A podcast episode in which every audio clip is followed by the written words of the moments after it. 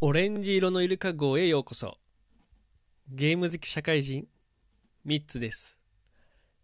ビデオゲームで味わった感動を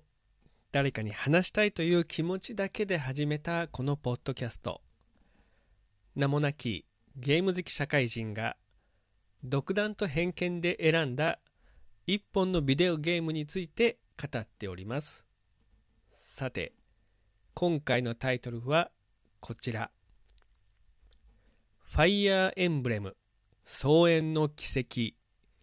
について語らせていただきます。それではスイッチオン。はい、えー、それでは作品を簡単にご紹介いたします、えー、2005年に任天堂ゲームキューブで任天堂から発売されました、えー、ロールプレイングシミュレーションゲームでございます。えー、いわゆるシミュレーション RPG といったジャンルになるかと思いますけれども、えー、この作品はあのまあ、ご存知の方もね、えー、たくさんいらっしゃるかと思いますが、えー、ファミコンからこう通じる、え歴史の長い、えシリーズとなっておりまして、えシリーズ的にはですね、え、ファミコン、え、そしてスーパーファミコン、え、その後のゲームボーイアドバンスに続く、え9作品目としてですね、えー、任天堂ゲームキューブで、あの途中ですね、封印の剣、劣化の剣、えー、聖魔の功績というこの3つのゲームボーイアドバンス作品が、ございまして、えー、4作品ぶりですか、あ3作品は、まあ、携帯ゲーム機で、えー、久しぶりにですね、あのー、テレビで遊ぶファイヤーエンブレムとして、えー、ちょうど15周年、えー、1作目、えー、ファあのファミコンで出たですね、暗黒竜と光の剣というですね、作品から、15周年の日にですね、え発売がされました。で実は、あのまあそのシリーズものといってもこの全、え8作品ですね、あの前に発売されたあこの8作品とはつながりはないんですが、まあ、全くね別々のお話なんですけれども、えー、続編がね、発売されておりまして、これがね、あの、Wii で、えー、発売された、あの、暁の女神っていうですね、2007年、これ、えっ、ー、と、総演の奇跡が2005年ですから、まあ、2年後にですね、えー、発売された、あの作品、これが続編にね、当たるんですよね。まあ、あのその中のとはいえですね、えー、その Wii も遊ばないと、えー、お話がね、全部つながらないのかと言われればそんなことはなくて、このゲームキューブ版ではあのしっかりと完結しておりますので、えー、作品としてはねあの一つの作品として成立成立しているものでございます。えっ、ー、と、推しポイント、あの、たくさん、あの、あるんですけれども、えっ、ー、と、まあ、一つはですね、あのまあ、これまで、えシリーズ的には、人間と、あとはその竜神族みたいなね、あの人間の姿をした、あまあ、竜の化身って言えばいいんですかね、ドラゴンのね、あのそういったキャラクター、まあ、人種、種族か。種族が、あのこれまでのシリーズではあったんですけれどもこの作品からはね、えー、さらにね2種類の、あのー、種族がね増えたっていうのがまあ一つの推しポイントかななんて思っています。あの、これまでのその、えー、竜神族のその立ち位置っていうかですね扱い方は、えーその、まあ、人間の姿でもね、えー、戦闘できるんですけども、えー、まあ、戦う攻撃攻撃をするという時にはですね、え、その竜の姿に戻るためのアイテムを消費して、え、そしてドラゴンの姿になって、まあ、攻撃をするっていうこう、まあ、ある意味、えー、奥の手のような、あのー、感じの、まあ、キャラクターだったんですけれども、えー、この作品ではですねその竜神族の他に、えー、超人族獣人族っていうですね鳥ね超人鳥あと獣人まああの獣なんですけども、えー、鳥もあの種類があのカラスだったりとかね、えー、シラサギだったりとかあの種類がいるあるんですけども、えー、獣人獣人族もあの猫だったりとかあ犬だったりとかあ、まあ、虎だったりとかねライオンだったりとか、まあ、そういった形でねあのあの種類がねいくつかございます。で比較的、えー、早めにね仲間に入るのであの何、ー、て言うのかな、えー、使使いやすい。もちろんそのあの、人間の姿で戦うのではなくて、えー、その一旦ねあのユニットとしてはね人間なんです人間だったりするんですけど戦う時に、えー、その獣の姿に、ね、なって、えそして、あの攻撃をするんですが、あのこの何て言うんですかねそのためにはまたそのアイテムをね、えー、使わなくちゃいけないんですよね。まあ、とはいええー、こう比較的早めに仲間になりますので、えー、今まではその人間対人間をこうベースに進んでいたその戦闘シーン戦闘マップ戦闘ステージだったんですけれども、えー、この作品からはこの作品では、えー、この獣人族、まあ、獣牙族っていう獣の牙って書くんですけども、えー、獣牙族とかあ鳥翼族ですね鳥の翼の族って書くんですがこれらのその新たなユニットを、まあ、効果的に使うっていうのがね、まあ、一つこう楽しめる、えー、ポイントかなというふうに思ってます。あのー、例えば、えー、重家族とかだったら、あの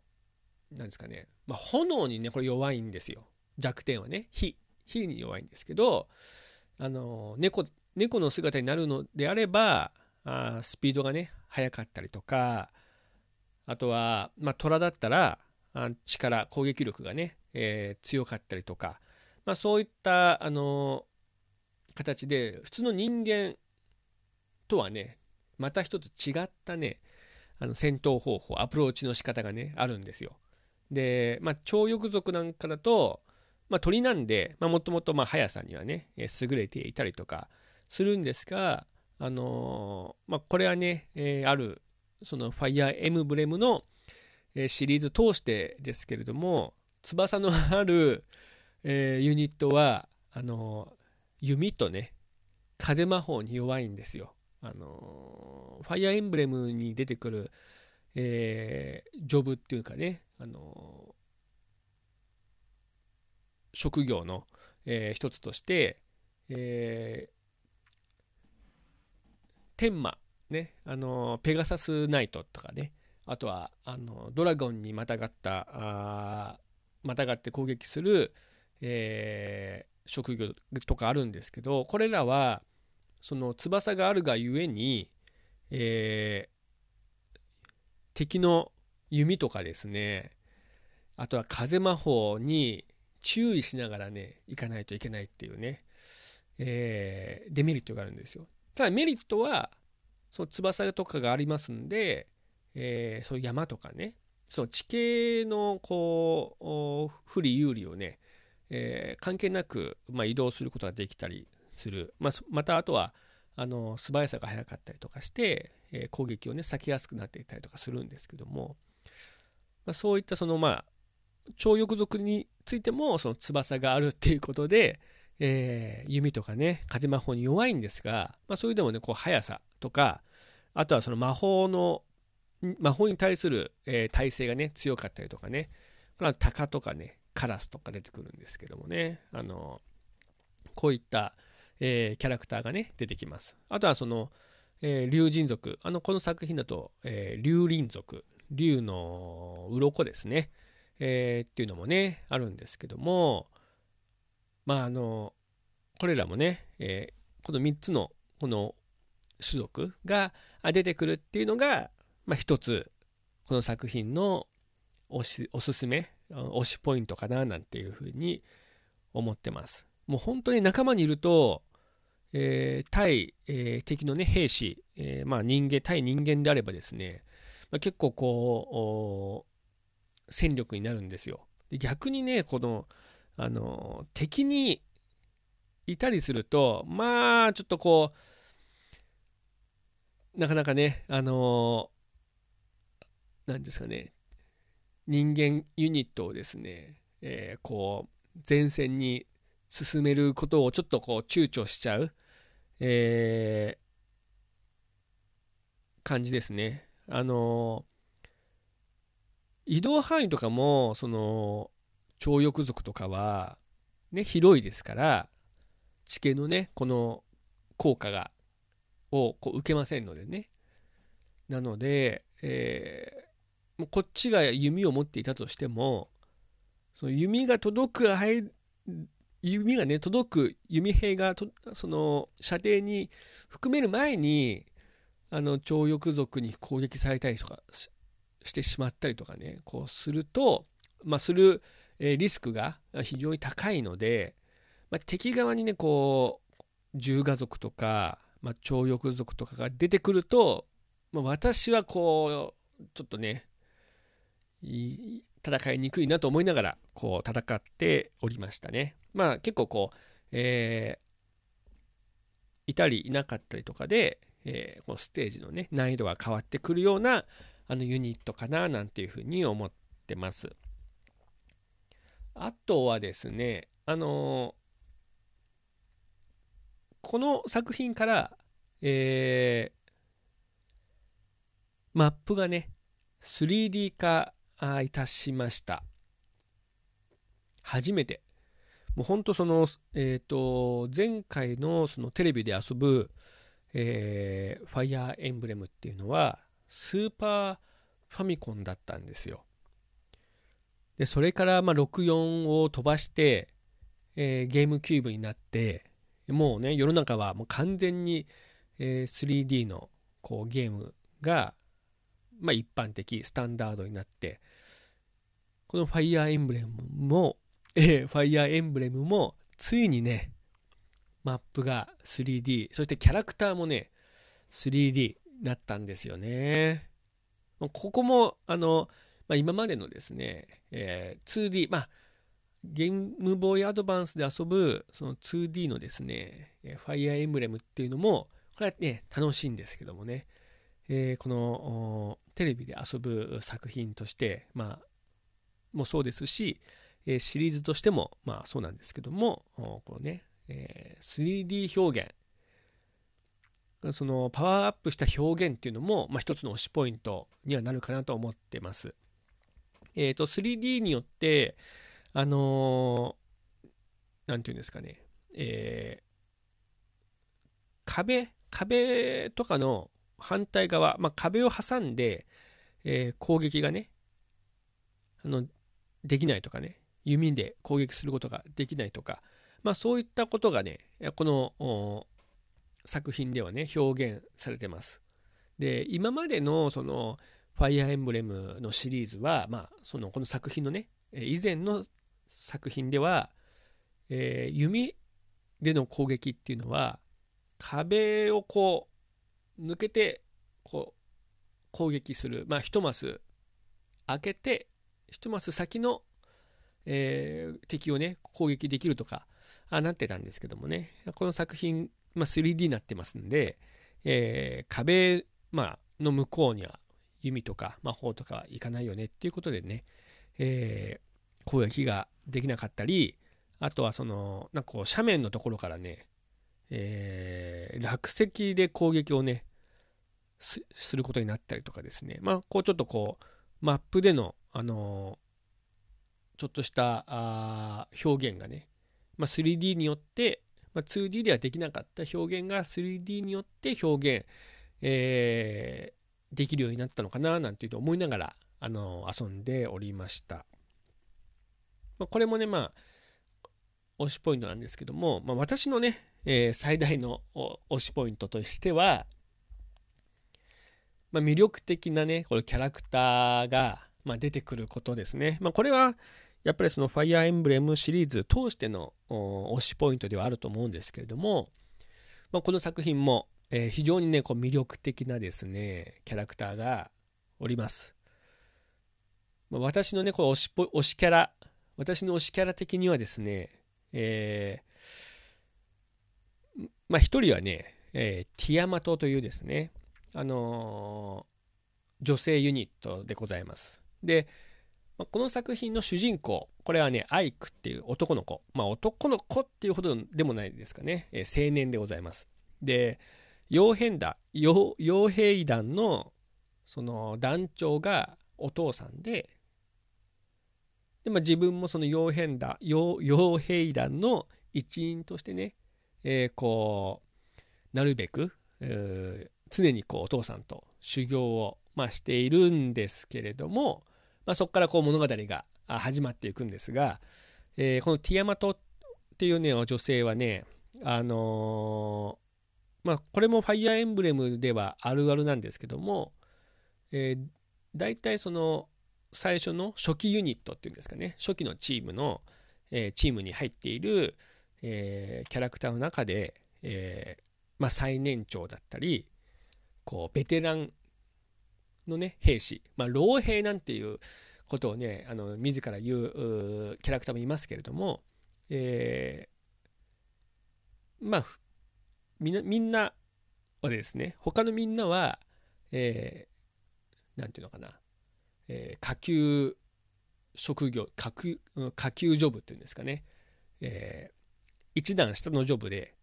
その老兵だったりベテラン兵士のキャラクターは一個上のあの上級職みたいな、あのー、職業についていることが多いんですね。でこのあのキャラクターが、まあ、主人公の近くにいて敵からの攻撃で守ってあげたりとか、まあ、レベル1だったりしますから主人公がね、あのー、そのベテラン兵士があ間に入ったりとかして、えーまあ、うまく使ってですね、あの、ステージを進めていくっていうのがね、まあ、よくこのファイアーエンブレムではあるあるかなと思うんですが、まあ、あんま数手には少ないと思うんですよね。この、あのベテラン兵士の立ち位置で女性っていうのはね、なかなかいいキャラクターなんですよ。ティアマトっていうね、あの副長は。斧、斧でね、攻撃する、まえー、騎士なんですけども、うまいのってね、攻撃する、え騎士なんですけれどもこうね大きなねこう馬上の馬上でから斧で攻撃してくれる頼りになるキャラクターですね。ティアマトっていうこうまあお姉さん的な存在ですね。あとはですねえー、まあステラっていうねこれ女の子。これあのえっ、ー、と伯爵の霊場で、まあ、箱入り娘みたいなもんなんですよ。もう世間知らずのね、女の子なんですけども、まあ、このキャラクターもね、あのなかなかこう抜けているキャラクターでね、えー、推しキャラでもありますね。それとあとは、あの、ジルっていうね、これ竜騎士ですね。竜にまたがって、えー、攻撃する職業の、えー、女性キャラクターですね。このジルもね、あのー、こう、なんていうんですかね。まあ、ステラほどじゃない、まあ、ティアマ、どちらかというと、こう、ティアマトにね、近い、えー、こう、頼りになるような、あのー、女の子キャラクターですね。あとは、あそうですね。えっ、ー、と、忘れてはいけない、あの、この主人公、アイクのですね、えー、妹、ミストね、あの、この女の子もね、推しポイント、推し、推しポイントじゃないや、推しキャラの一人ですね。まあ、常にこう、お兄ちゃん、お兄ちゃんと、お兄ちゃんをね、えー、兄のアイクをですね、えー、助ける。そしてこの傭兵団全体をこう、ね、支えているこの女の子キャラクターですね。まあ、このキャラクターもあの、まあ、あの回復役としてね、え、出てくるキャラクターですけども非常にこう推しキャラの一人ではあります。あとはあのセネリオっていうね、えー、男性キャラクター男の子キャラクターって言えばいいのかな。あの傭兵団の中では、えー、いわゆるこう作戦を練るというかですね参謀役のキャラクターとして、えー、魔法を使うねキャラクターなんですねあのー、なんかね見た目見た目はねこうおとなしい、えー、こうねキャラクターなんですけども実はね、えー、そうでもあのうちに秘めている、えなんていうのかな、あの、内面はね、あのそうではないような気がする、えー、キャラクターでもありますね。で、同じね、魔導士として、イレースっていうね、あの女の子のキャラクターもいるんですけど、まあ、このキャラクターもね、なかなかね、推しいキャラですね。えー、まあ、あの、なんていうのかな、先ほどね、あの伝え、あの申し上げたそのマステラっていうのは箱入り娘の霊場なんですけども、まあ、イレースはね、どちらかというとね、同じようにそのおとなしめではあるんですけどねおとなしめのこう常にこう、あの悲しそうな顔をしている女の子キャラクターなんですけどまあこれね、え、ある一面がねこうあるキャラクターではあるんですよ。まあ、このキャラクターも推しキャラクターの一人ですね。で、あの、たくさんね、数々、その、まあ、たくさんいるキャラクターっていうのは、えー、やはりこう、プレイヤーの、まあ、推しキャラクターが、まあ、1人はね、出てくるかなっていうことで、たくさんいると、まあ、それだけのバリエーションがあるとね、えー、いいのかなっていうので、まあ、えー、魅力的なキャラクターは、推しポイントの私の中ではあ最大のね推しポイントではあるんですがそれと双璧をなすというかね同じぐらい推しポイントなのはあのー、キャラクター同士のですね支援会話システム。ねこれもえー、この作品のまあこれもシリーズ全体を通して、えー、どの作品でもえー、推しポイントにはなるんですけど、えっ、と、ね、支援会話っていうのもこれ、一つのね、推しポイントかなと思っていて、まあ、キャラクターがあって、そして、支援会話があって、まあ、一つのこう、世界をね、作り出すっていう意味ではね、あの、二つ、えー、が揃うとね、やっぱいいよねっていうシステムかなと思います。で、まあ、全部がその全てのキャラクターが、え、全てのキャラクターと会話をするわけじゃなくて、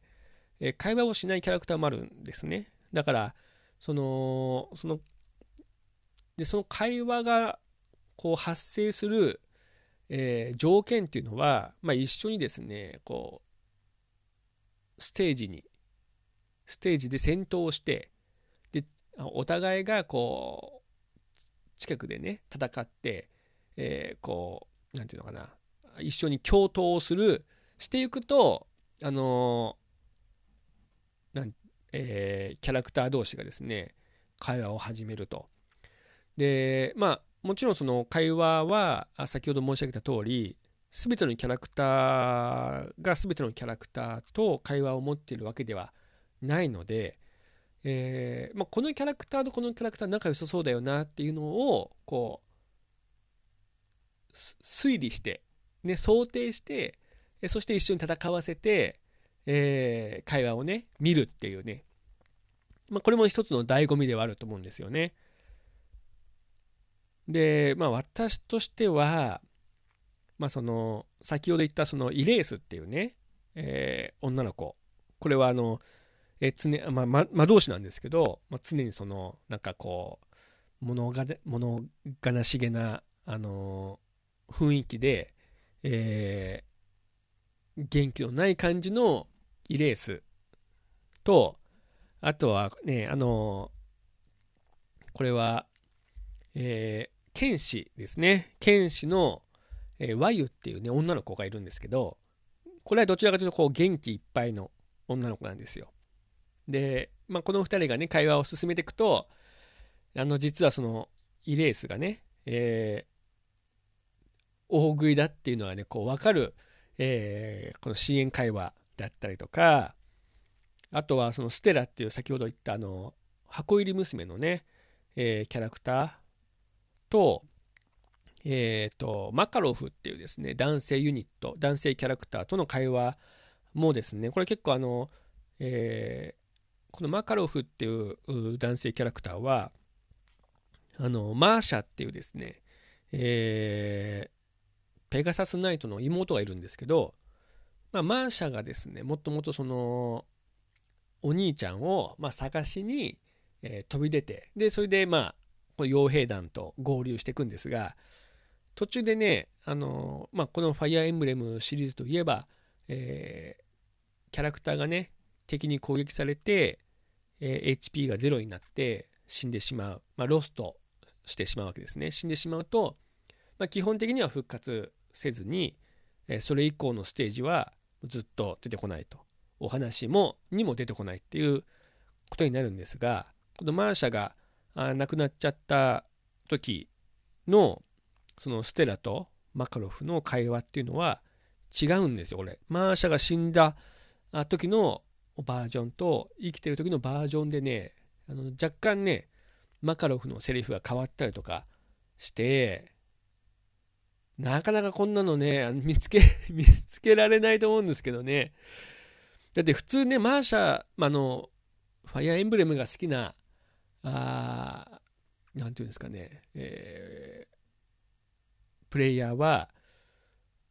まあ、そのキャラクターをこうロストしないようにね、こう、なんていうんですかね、物語を進めていくと思うので、なかなかね、マーシャが、まあ、妹が亡くなった時のセリフを見るっていうのはね、ないと思うんですが、あの一応ね、用意されていたりとかですね。あと、まあ、ティアマと、これは私のね、推しキャラとして、えー、お姉さん的存在のね、えー、キャラクターなんですけども、ティアマトとボーレ、ボーレっていうね、えー、戦士か。戦士のね、男の子のキャラクターがいるんですよ。ね。で、このキャラクターとティアマトの会話も、まあ、結構面白くて、えー、ちょっとね、こう、恋バナのようなね、あのー、感じになるんですよ。ボーレとね、ティアマトが。で、ティアマトがちょっとね、恥ずかしがるんだけど、あの、そうじゃなくて、えーえー、ちょっとね、こうお話が、あの、恥ずかしがるんだけど、あの、実は恋、恋バナではなかったっていう風になるんですが、これもなかなかね、えー、ティアマトがね、可愛らしく、あの、書かれていて、まあ、セリフだけですよ。あの、えっ、ー、と、立ち絵っていうかね、あの、上半身のキャラクターが口をパクパクしながら、えー、セリフがね、画面上流れるだけなんですけども、えー、流れるだけなんですが、あまあ私みたいにですね、ファイアーエンブレム、えー、好きがこじれると、そういった姿がですね、頭の中に浮かんでくるんですけども、ティアマトがね、恥ずかしがっているシーンもね、え、非常にこう、楽しいかななんて思ったりとかね。あとは、アイクと、まあ、主人公のね、アイクと、先ほど、あの、紹介したセネリオっていうね、えー、男の子の魔導魔導士のね、キャラクター、えー、参謀役のね、キャラクターなんですけども、え、ー、と、まあ、このね、2人のね、2人の会話も、あのなかなかね、いい関係なんですよ。こう、アイクとね、セネリオ。もうほんとセネリオが、あ全幅のこう信頼をね、えー、アイクに置いているってことをね、えー、分かる会話だったりとかしてね。まあそういったところはね、あのー、会話の発生も、まあ、比較的、えー、緩く出てくるんですけども、まあ、その会話も、3回ぐらい用意されていまして、えー、1回の会話が成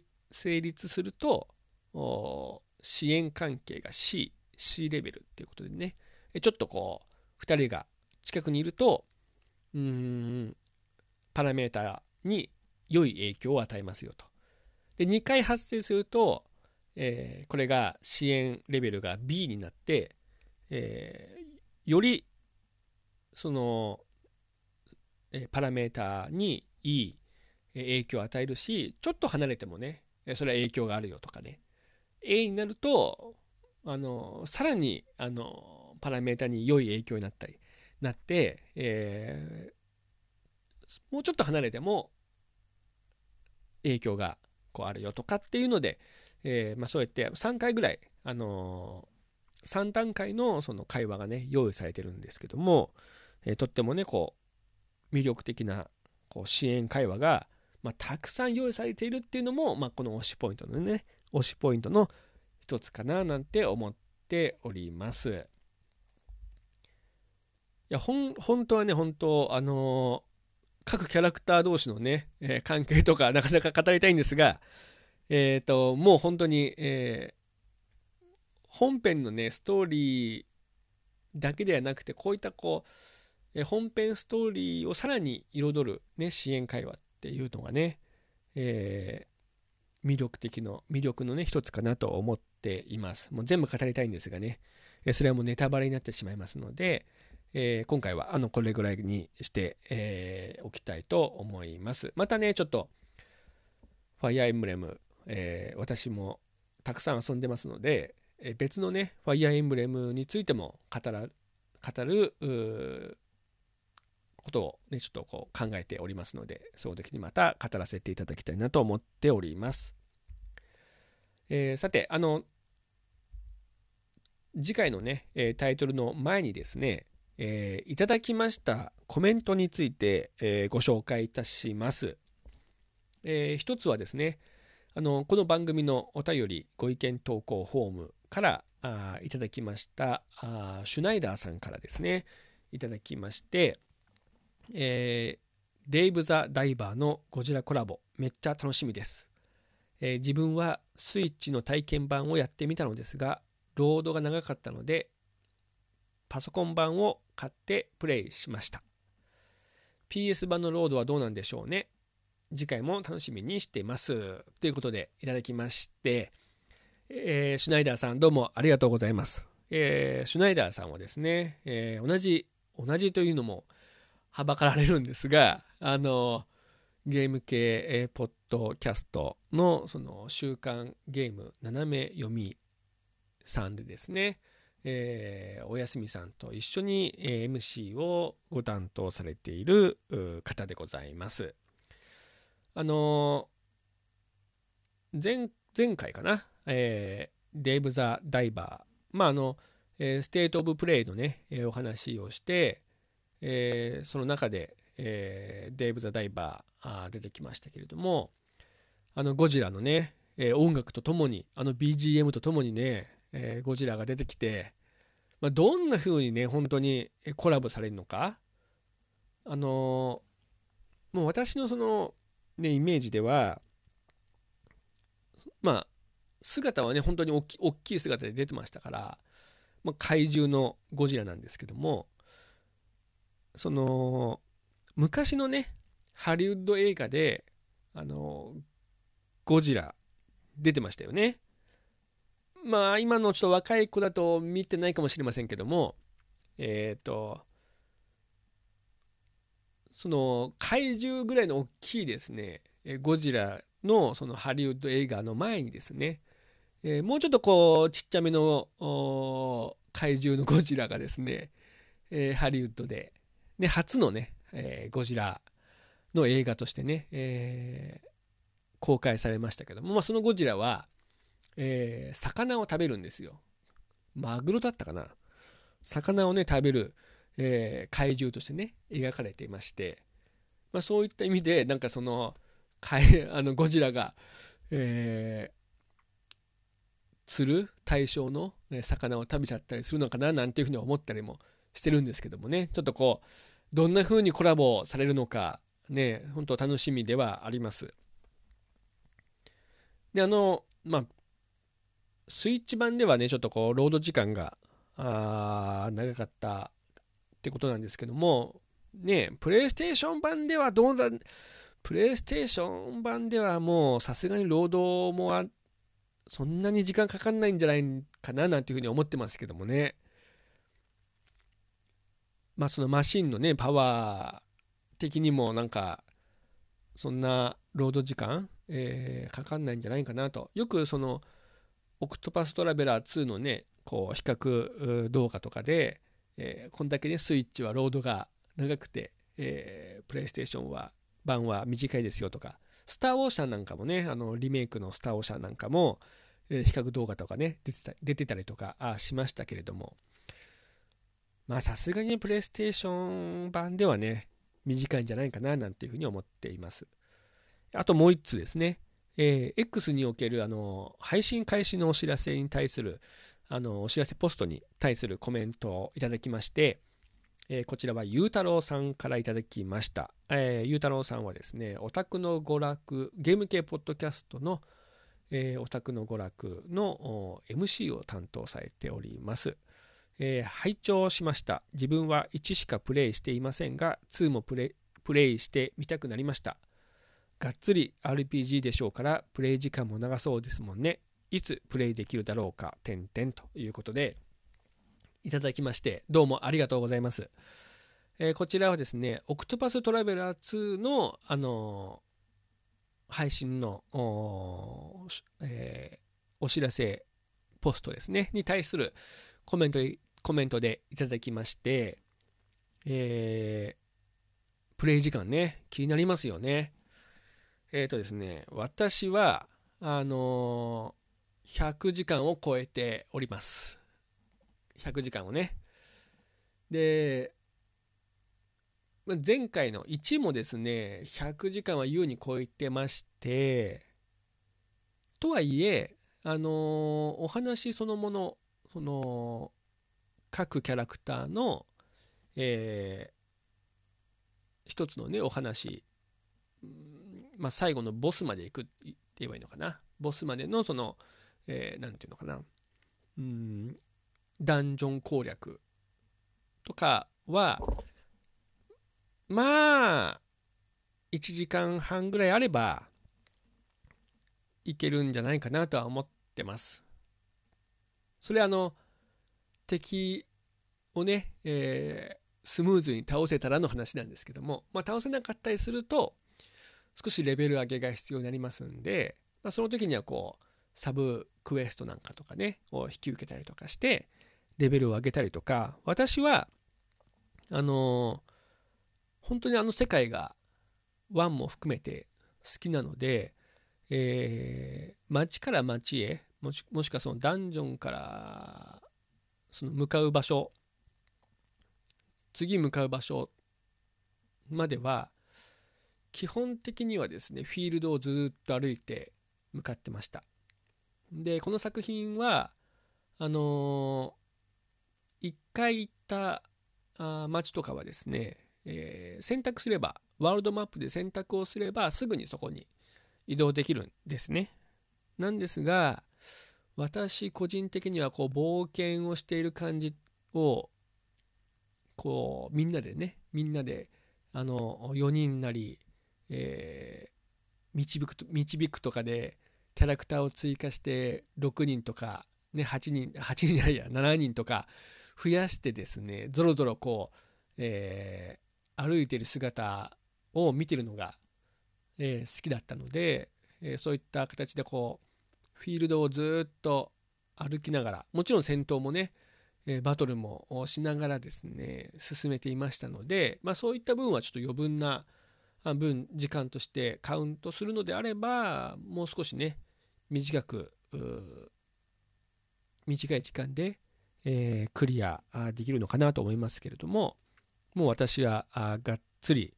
100時間120時間ぐらいの時間遊んでおります。これでもね、全部の、えー、サブクエストはクリアしていませんので、まだね、残ってるので、ちょこちょこっとこう遊びながらね、あの、隙間時間でね、遊びながら進めているところでございます。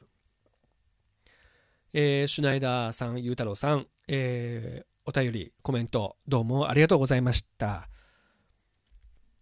さて、えー、次回のタイトルですけども、次回タイトルは、エアロゲージでございます。こちらはね、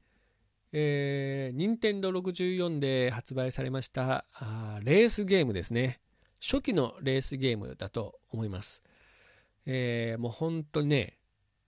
任天堂64はですね、えー、発売されたソフトに悩ソフト不足に悩まされておりましたので、まあ、そのゲームはとにかく難しかったんですが、音楽がもうめちゃくちゃかっこよかったと。で、まあ、それをこう何て言うんですかね支えに、えー、何回も何回も遊んでおりました、えー、このね、えー、レースゲームエアロゲージについて語らせていただければと思います、